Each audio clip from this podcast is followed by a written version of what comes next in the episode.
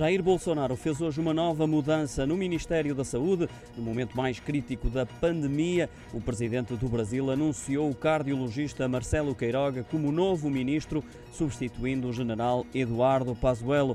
O anúncio foi feito poucas horas após Queiroga presidente da Associação Brasileira de Cardiologia, se ter reunido com o chefe de Estado em Brasília. Bolsonaro disse que já conhece Queiroga há muitos anos e que este tem tudo para fazer um bom trabalho, dando assim seguimento a tudo o que Pazuello fez até hoje. Esta nomeação vai ser publicada na edição de hoje do Diário Oficial da União. Marcelo Queiroga é assim o quarto ministro da Saúde desde a pandemia e assume funções naquele que é o momento mais crítico do vírus no país sul-americano. O Brasil que totaliza mais de 11 milhões e meio de casos e mais de 279 mil mortes devido à Covid-19, tem já vários hospitais em colapso e novas estirpes do vírus em circulação, o que levou governadores e prefeitos a decretar medidas restritivas de isolamento social, ao contrário do que defende Jair Bolsonaro.